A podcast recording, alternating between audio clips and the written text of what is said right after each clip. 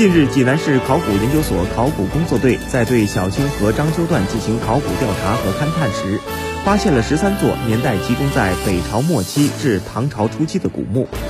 目前，考古工作队正在勘探发掘五座北朝末期至唐朝初期的古墓，前期已完成八座这一时期古墓的发掘工作。从目前发现的这十三座古墓来看，其排列相当规整，可见这是一处经过完整规划的家族墓葬群。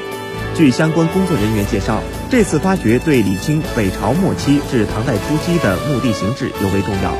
十三座古墓清晰呈现了长方形砖室墓的演变过程，以及其发展到唐代时的成熟形态。